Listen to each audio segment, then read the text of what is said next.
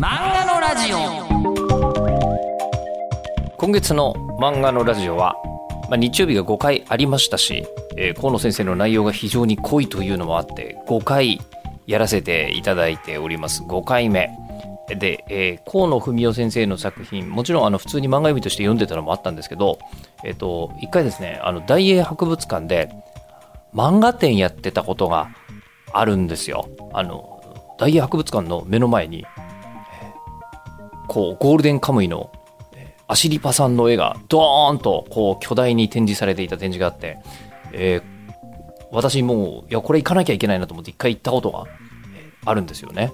一回とかまああの一回しかやってないわけですけどその時行って、えーコミック高岡という神保町の書店がもうその段階では神保町でこうあの閉まっちゃってたんですけどなんと大英博物館に再現されていて、えーすごくびっくりする。というか、漫画って何かっていうのって、むしろあの、こう、中にいると、えーまあ、漫画文化が当たり前な日本の真ん中にいると、ちょっと分かんなかったことをですね、いろんな、まあ、物事を、こう、俯瞰的に見て理解するプロの博物館ニスト、なんていうんですかね、キュレーターっていうんですかね、の方に見せてもらって、そうか、漫画ってこういうことなのか、みたいに思った、えー展示だったんですけど、その、中心の一つになっていたのが河野文夫さんの「ギガタウン」という漫画だったんですよ。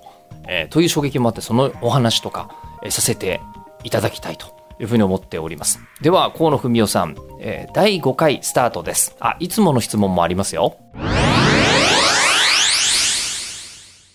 それでこの近年なんですけど、はいあの僕河野さんの作品に、えーイギリスで出会ったことがあって、あれえー実は大英博物館のはい。はい。漫画展があ、はい、ありましたね。ありまして、ええ。で、えっ、と、僕は、まあ、漫画が好きすぎてそこまで行っちゃった。イギリスにわざわざあれ見に行かれたんですか？行きました。それが目的で行かれたそれが目的で行きあら、ました。そうだったんです。はい。あの、こんな歴史的なことはないと思って、ええ。漫画ファンとして。って思って行って、で、そのキュレーターの方が当然いて、はい。ええ。で、日本は漫画文化が、まあ、当然あるから、あの、漫画のことあんま説明しないで、そのまま漫画の原画展とかやってたりする。それでいいじゃないってことなんですけど、全く漫画ってもの知らないけど、最近すごいらしいねって人が来るっていうことを意識された、その、あの、大英博物館のキュレーターの方が実は、あの、河野さんの作品を大フィーチャーしてたんですよ。そうなんです。そう。で、それが、あの、実はギガタウンっていう、あ、そうそう。そうですなんかね、あの、ぎ大英博物館の展示っていうのは、そういうふうに、あの、作、作者っていうか、作家の数を絞って、その人の作品を、あの、まあ、時代別によって何個か取り上げるっていうやり方にしようっていうふうにされてて、で、その中の一人にたまたま選んでもらったんですね。そう。いや、いや、たまたまっていうやっぱり理由があってです。ええ確実に理由があってだと思うんですけど。まあでたまたまそのギガタウンをはじ、はいが本になるぐらいの頃だったのかな？はい。声かけてもらって、はいでそれまではねボールペン古事記であのなんかそういう案内を取り上げようと思って見てくださってたんですね。はい。で。でもギガタウンが出たらはい。あのじゃあこっちでっていうふうに、まあ、ギガタウン本当に漫画に関する連載っていうか作品なのではい。ちょうどぴったりだって思ってくださって。これも一言で説明すると、あの、漫画には、えっ、と、目に見えないですね。あの、いろんな効果とかがあって、あそうそうラジオでは難しいですね、ええ説明が。そう。でもまあよく出てくる、そうですね。あの、こう、なんかびっくりした時に、ここに、あなんか思いついた時に電球出るじゃないですか。あそうですはいで僕らはそれの時点で、あ、これアイデアひらめいたんだなってすぐわかるけど、うん考えてみたらなんでそう思うんだよっていうのは、全く漫画読んだことない人からすると、わからないっていうところに、えっ、と、気がついて、えっ、と、それぞれ一つ一つを、えっ、と辞書で言うなら、意味と例文みたいにして、あそうそうそう意味と、えー例漫画が載ってるっていそう。作品がありましてですね。はい。これなんかこのんあの記号はこんな時に使うよっていうのを文脈の中で説明してるんですね。そうなんです。という作品が出て、これは面白い。なんだろう、他の人この発想なかっただろうなって。え、そうなんですかね。はい。でしかも最近のこうなんか漫画読む人に言ってもらえると嬉しいですね、そうやって。あ、本当ですか？なんか漫画読めない人向けに書いてる。あっていうね、あの、こう、はいあの、後書きにも書いていらっしゃいますけど、お母様が、そう、まあさっきからよく出ててきている母が。はい。全く、あの、漫画の読み方がわからないので、説明になるようなガイドそうブックそうそう、が必要だと。そうなんです。で、今はもうあの、メールとか文字とか打つときにもその青筋とかが、はいあのそれだけで単独で使われているじゃないです今か。ローマ字で絵文字で世界中でつながるん伝わるんですよね。そうなんです。今絵文字って言うんです、あれ。で怒りの表現とかって、はい頭についてないと怒ってる表現だっていうのは分かりにくいですね。元ネタが分からないうんままみんなこれは怒るっていう意味なんだなとか分かったりするわけじゃないですか。あとあの汗とかもね、雫が書いてあって、あの、雫が2つ3つあったら焦ってますみたいな感じ、どうもすみません、汗みたいな感じで書いてあったりするのとかも、なんでこれ水が書いてあるのとか、ね、うん。そういうふうに分かんない、単独で書かれるとより分かんないと思って、だからもともとはこういう形で漫画の中に体の一部として使う書かれていたんですっていうことをね、どっかでね、表現しない、表現というか、記録しておく人がいないと、本当にわ分かんなくなって、漫画も読まれなくなってしまうって思ったんですね。いやーこれを、あの、読んだ後に、最近の漫画こういうのだいぶ減ってるなっていう。そうそうそう、そうなんですよ。そうなんです。すごく満腹減ってるるんですよ。満腹減ってますよね。で、この間、あの、まさに赤坂赤先生にこちら来ていただいて、赤坂赤先生、今、あの、かぐや様を告らせたいとか、推しのことが書いてらっしゃる、ええ赤坂さんに聞いたときに、あの、漫画にはロストテクノロジーがあるって話になりまして、うんはいはいええ。ええ。あの、最近、あの、釣り吉三平を読まれたんですって。はいええ。で、赤坂さんが釣り吉三平読んだ時に、なんだこの読みやすさはって思ったんです。ええええ。最高に面白い上に読みやすいで、そうか、確かに僕もその感じはあるなと。昔の漫画ってなんで面白いんだろう、今読んでもって思って、はいはいええその意識でギガタウン読んだ時に、あっって思って、えで、最近、あの、面白いと思ってる漫画と見比べてみて、面白いんだけど、ないな、満腹っていう。そう、満腹がすごく少なくなってるけど、ただ逆に増えてる満腹もあると思うんです。文字の満腹ですね。ドンとかバーンとか。オノマトペってやつですか、そうそうそう。はい、はい。あれを、まあ、満腹というかどうかわかんないけど、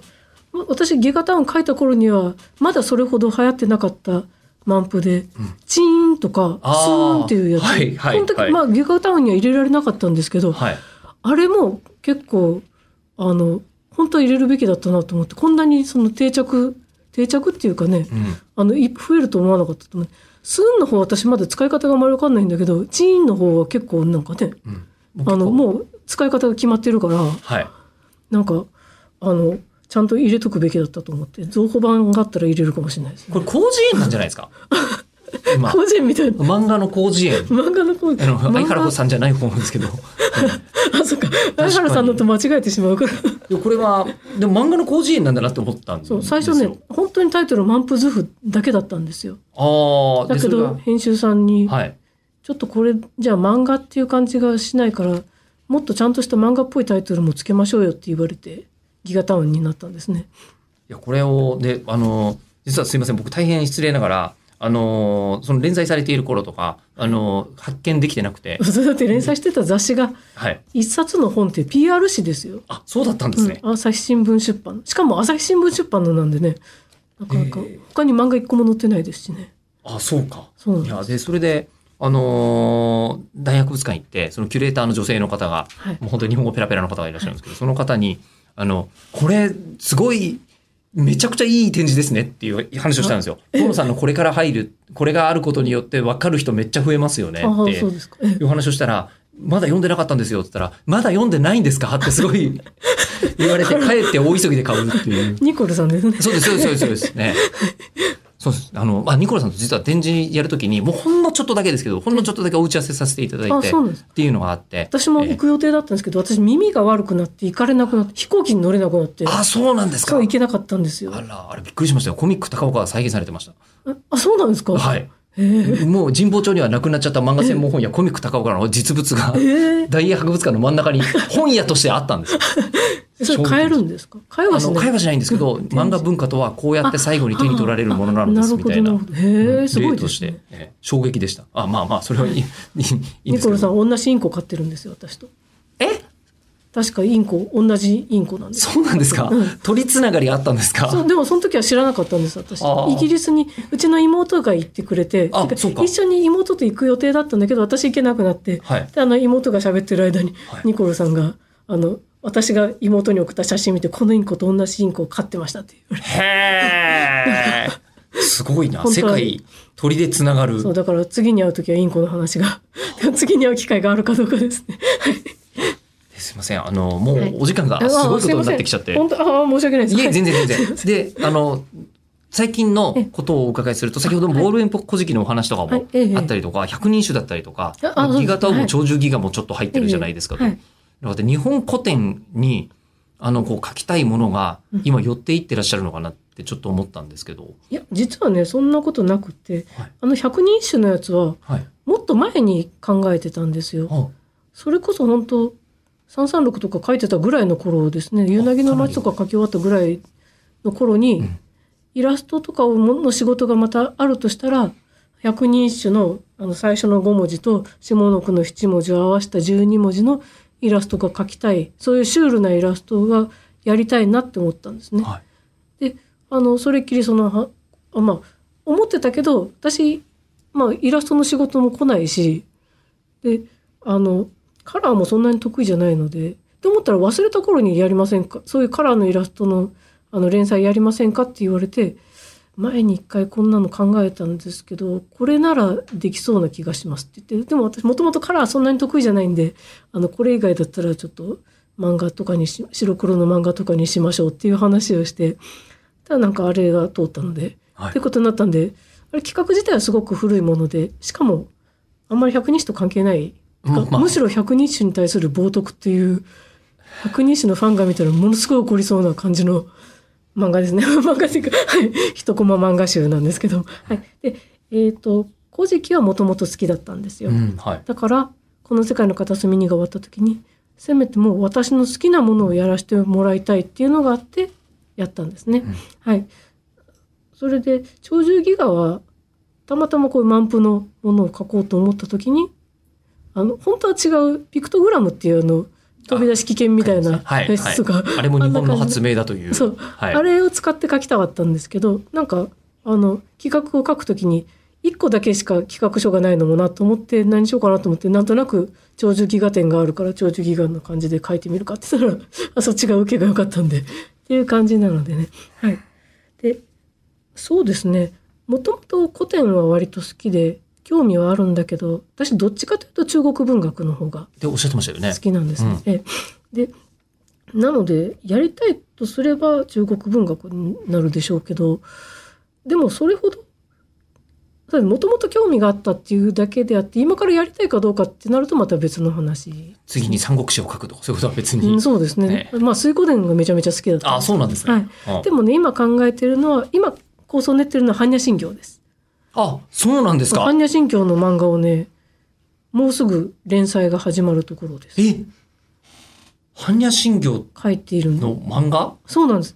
今通して、えっと、コンテを切ったところで、はい。あの、で実は、そうか、今たまたま持ってきてるんですけど、あの、さっきの、さっき、あの、仏教関係の新聞社の人と話をしたので、あそうなんですか。それでたまたまこんなん書いてるんですけど、般若心経ってストーリーなんですか？いや、ストーリーほとんどないんですよ。今ちょっと般若心経の手ぬぐい持ってますけど、こあ本当だ。うやってね、はい。あの、般若ハラミタジそうそうそうそう。証券公雲海空ですね。これがはい。般若心経ですね。はい。なんか、あの、でも、すごいこうみんな好きじゃないですか、般若心経。で、般若心経の本っていっぱい出てるじゃないですか。そうですね、うん、私はでもあのずっと浄土真宗なんでねうちの宗教が、はい。全く接触なく来たんですよ。はいなんでそんなに魅力があるのかよくわからないんですね。うんでも文章は確かに綺麗だなっていうのは思うんですよ。うん同じ文あの言葉にリズムがあってすごい畳みかけてきてっていうリズムがあって最後なんか謎の呪文で終わるっていうね、うん神秘的でもありますよね。うんだからもっとよく知りたいって思ってたところで急になんかあの比叡山がやってる「比叡の光」っていう番組に出てちょっと話しませんかって、まあ、それはあのこの世界の片隅に関する話だったんで、全然別件だったんですけどそうやって言われるとなんか比叡山に行って般若心経についてちょっと聞いてこようって思いますよね。で帰ってきたら今度は壁画描きませんかって折り鶴タワーから話来てはいあなんか般若心経だったらその書いてもいいかもなって思ってはい。般若心経でもいいですかって言ったらいいですよって言われて壁画を描くことになりました。それが去年のことですね。それであのまあでも本当は私漫画にしたいと思っていたのでもともとお経を漫画にしたら面白いだろうなっていうのは前から思ってたんですよいつかできたらいいなと思っててただね私が思ってたのは仏説阿弥陀経とかもっとストーリーのあるものうんであの情景が分かるようなものがやりたかったんですね。でも般若心経って思想が書いてある哲哲学っていうんですかね。エピソード集じゃないってこそうエとですよね。ピソードではないんですね。あのなんかなのでちょっと違うなと思ったんだけど今やる時なんじゃないかなってなんとなくその時に思ってはい。本当は別のものを考えてるてか書かなきゃいけない別の漫画があるんだけど先にこれをやりたい。はいで。このことで私は多分そのこの次に書こうとしているものに何かヒントがあるに違いないっていう気がなんとなくしてですねはい。それで書くことにしたんです。で今、お手元に。はい、で現代のパートとはい。この、えっと、これ登場人物2人いますねあ人物そうなんだ。漢字財菩薩とはい。シャリ師っていうシャリホツって呼ばれてるはいお釈迦様の弟子ですね、はい。はい。この人たちの会話会話っていうかこのシャリホツにずっと漢字財菩薩が語って聞かせる様子なんですよこのはあ般若心経っていうのは。それでこの出だしのところを今こうやって作品にしてるのがあ、ちょっと待っておえ、これコンテなんですか？コンテじゃないこれはもうさあの原稿のできてるとこだけなんです。ただねこれパイロット版なので、はい多分違う感じになるんです。なんか違う感じにしたくなったんですね。はい。へえ。これ出だしのこれは。本当に途中から始まってて申し訳ないです。現代のパートと絡み合わせながら書いてるんで、これがその最初の漢字財菩薩とシャリ師のやりとりが始まる前のとこですね。今これ、あの、オン直筆なんですけどい。や、直筆じゃないです。えっ、とえじゃないですか？コピーです。ええ、そうなんですか？そうです。でね、青で書いてるんですよ。青と黒で2色で書こうと思っていて、ね全編2色です。え、あ、全編2色でこれはもう完成品もそうなる予定なんですね。はあ。ここですね。えっ、とね、ド一切区役、シャリシ式不意空のとこまで進んだとこですね。はい。っこれで聞いてくれ、この世界は虚像だみたいな。て言ってるとこですね。はい。へえ。それについて延々説明するっていうのがこの後に、ありがとうございます。あとはまあ現代のパートとはい。はい。絡み合いながら続いていく感じなんですけど、へーはい。なんかラジオなんであれですけど。いやいやいやいや、だからこそという気もしますが。あ、そうです。まあ、ええパイロット版なんで多分違うものになると思います。へえ。これ、あのーいつもえこの作品、あ、このラジオで、あのー聞いているはい。質問がありまして、ええ。えっと、漫画を作る工程ってはい、もういっぱい長いじゃないですか。どの工程が一番お好きかっていうのを聞いていて、そうですね。アイデアを練って、あ、はい、ええええ。ー打ち合わせをして、うんうん。えー下書きされて、ネームに、まあネームが先ですからね、ネームがあって、下書きがあって、はい。ペン入れして、で、えー出版して、人によってはプロモーションすること、うんうんサイン会とかもお仕事と考えるえそっと、かそっか、ええええ全部に作家さんが関わっていらっしゃる、あ、そうですね。はいね、お仕事なわけですけど、ええええどの工程が一番お好きですか？私は多分、人物の下書きですね。コンテも結構好きかもしれないけど、人物の下書き？はい。はい。人物鉛筆で下書きしてるところが多分一番好き。コンテはだって、あの、通るかどうかわかんないし、はい。でもたまにコンテめちゃめちゃ楽しい時はコンテでもあるんだけど辛い時も多いからコンテの場合は。でも下書きはもうあの乗るあの誰かこう編集さんがいて一人じゃない感じもあり、はいしかも書いたらなんかうまく書けてるような気がするっていうのがあってなんかね幸せな気持ちになるんです。人に伝わる実感も、もう、その段階とかあるし。もうなんかね、てかコンテの段階でちょっとなんかどうつまんないよみたいな感じのところも下書きで面白くなってる時があるんですよ。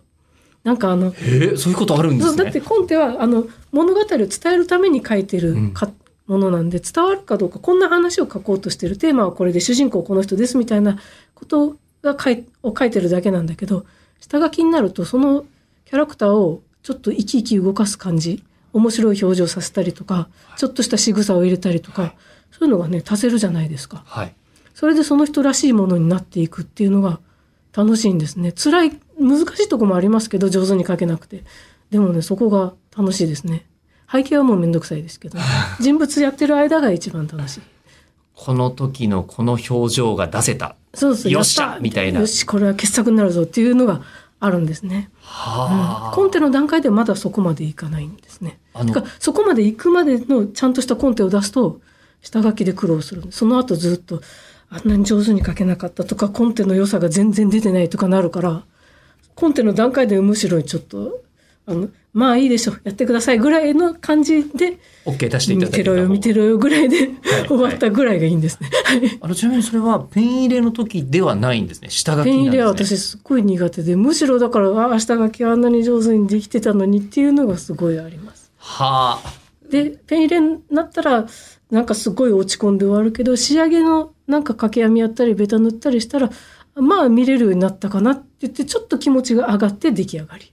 あのもしかしてボールペン小じってそういう意図も若干あったりするんですか？ああ、ペン入れが嫌いだからっていう。あの本当にボールペンで書いてらっしゃるわけそうですね、ボールペンでで書いてますね。ですよねはい。あのなんて言うんでしょうそういうあのこう気持ちがあってあ、そうですね。この制作過程になってるというかなるべくなんかこう、あの、まあ、つけペンあんまり好きじゃないのもあるし、まあ、そうですね、ボールペンで書くっていうところも面白かったっていうのはありますよね。なんか、あの、違うことがやってみたくなるんですね。多分自信がないからですね、ペン入れに。いやいやいやいやいやいや自信がないから、そうやって別の道具を使って、なんかこう、気持ちだけでもちょっと上げていきたい。新しいことやってるみたいな気持ちになりたいんですね。筆で書くのもそうですね。そうやってギガタウンとかの。同じことをやってるっていうのに本当にあの興味がないというかあ新しいことを常にそっか、繰り返しが苦手なのかもしれないですね。あのお伺いしてるとそうです。あ、そう、あそうだったのか。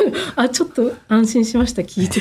はい。でもそれはあのずっとファンでついていく方からするとあのまた違う展開が常に見られるっていうずっとファンでいてくれるかどうかが一番の疑問ですよね。そうなるとね。あああいうのがもっと良かったのにずっとそうそうそうそう結構いますからね、でも。いやだから、夕凪の街書いた時にこんなのずっと書いてくださいって言われたのに、この世界の片隅で広島じゃないとこ書いて、ああ、がっかりされたなっていうのがあったり、で、違うもの書いても、古事記書いても、な多分そういうのじゃないからがっかりした人いるだろうなって思ったり、っていうのは常にずっとありますね。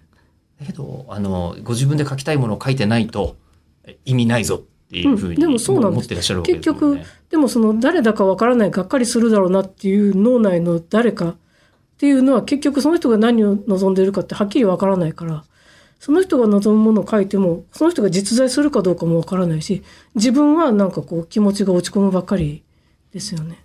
そうなったら自分の好きなものがやりたい。あとはそうやって縁があったものが書きたいですね。般若心経とかはそうですね。うんやりたかったかどうかはわからないんですけど、ただ、縁があったし、なんかわからないけど、この作品がないといけない、あるべき場所にないっていうことが気になるんですよ。あるべき場所にない。うん、あの、夕凪の街の書いた時もそうだったんですけど、はい。これを書いたからには、今の時代にこれを出すからには、被爆2世を使った現代の物語がないといけないって思って、屏風って割と二左右あって1セットみたいな感じがあるじゃないですか。はい。その屏風の片方みたいになんだか足りないっていうことだけはわかるんですね。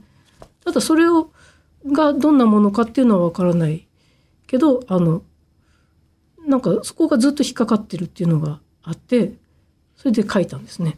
今見回してみると、般若心経っていうものが、今もうみんながこれだけ気になっているのに、そう、みんなが好きでいっぱい本も出てて、えで、いろんな視点が必要なところに、一個、あ、あの、漫画で一個あってもいいかもしれないなっていう気持ちがちょっとあるんですね。しかも教育漫画ではないものとしてっていうことですよそうね。みんながもっと親しんでもらうようにっていうなんかうんそうですね。そういう感じなんで別に私が書かなくてもいいんですよ。そう考えるとどれもそうなんですよ私が書かなくてもいいんだけどここにこれがないといけないっていうことにたまたま私が気がついたっていうこと。てかそんな気がしてるそれが気になってるっていうだけのこと。ギガタウンもそうですよね。漫画が読めない人に対して読めるはずの部分をどこか、その、なんですか、はしごを誰かが用意してあげなきゃいけない。そうなんですよから気がついてる人がいないみたいだからやるぞっていう。そうそうでたまたまそれそれもあのそこに4コマ漫画とか書きませんかって言ってくれる編集さんがいて、このご縁がそこに。はい、それでしかも全然漫画読まない人が読むような雑誌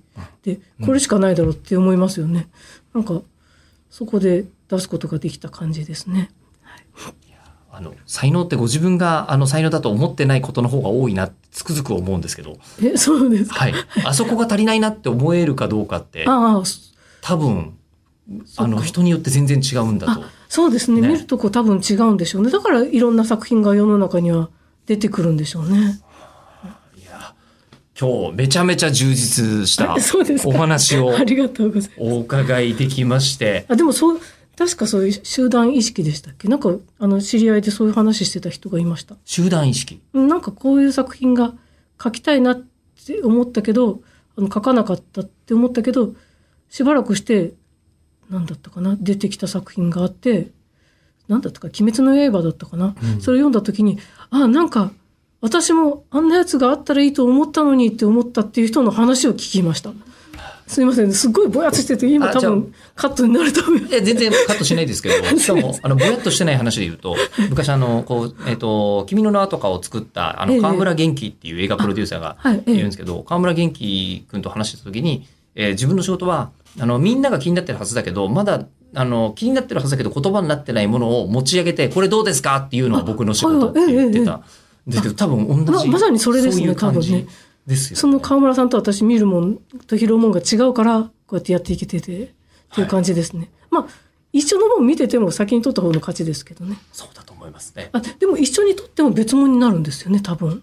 多分そうだと思います。私ね「夕凪の街」を書くときにはい。書いてる最中にあの「父と暮らせば」っていうはい。映画がはい。できるよっていうのをワイドショーかなんかのニュースで見て宮沢りえさんが主演でっていうであらすじがそこで説明されてて話全く一緒でどうしようって思って。はい。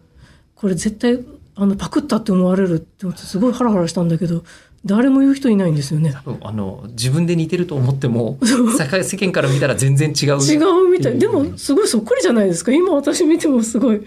あ最後あのあの三井は死なないですけどね、はい、だからちょっとそこは違いますけどね。あ今オチ言っちゃったけどいいのかな？いいですね。大丈夫ですよ、もうねええ。もうずいぶこん前今まさに公開中とかじゃないです。はいそうですね。はい。ということで、えー今回お越しいただいたのは河野文夫さん、どうもありがとうございました、ありがとうございます。すいません取り留めもなく話してしまいやめちゃくちゃ広がりあって面白かったです。ありがとうございます。なんかもうものすごいこう濃さですよね。なんかこうあの漫画ですし、え創作ってどういうことなんだろうみたいなことに思い至るようなシリーズだったかと思いますが、ね、河野先生ブログにもちらっとこの漫画のラジオのことを書いてくださったりしてでそしてあのこの時期あのこの間ちらっとランキング見てみたらなんか漫画アニメジャンルポッドキャスト漫画のラジオ1位になってたりするんですね。いやもう本当にあのありがとうございます、ま、般若心経のテスト版の原稿も拝見させていただくというですね。まあ、ラジオ、まあ、一応僕はラジオが本業なんですけどラジオのこのドキュメンタリー性みたいなものを本当にそこで見せていただいて本当に、えーなんかドキッとしました。ありがとうございます。豊田実先生にアイデアメモを見せてもらって以来のイベントですかね。さあそして、えー次回のゲストなんですけどもまさかのお願いをしたらこの方もお越しいただけるのかというサイモン文先生にお越しいただくことになりました。もう何十年でしょう？40年ぐらいトップランナーって言っておかしくない？もっとかな、えーという方なわけですけどなんかあの改めて見てみて人間の機微に関してこんなにずっとなんすか見つめ続けて形にし続けてるって本当にすごいなと思いますが、えー次回は8月の6日18時更新予定です。お楽しみに。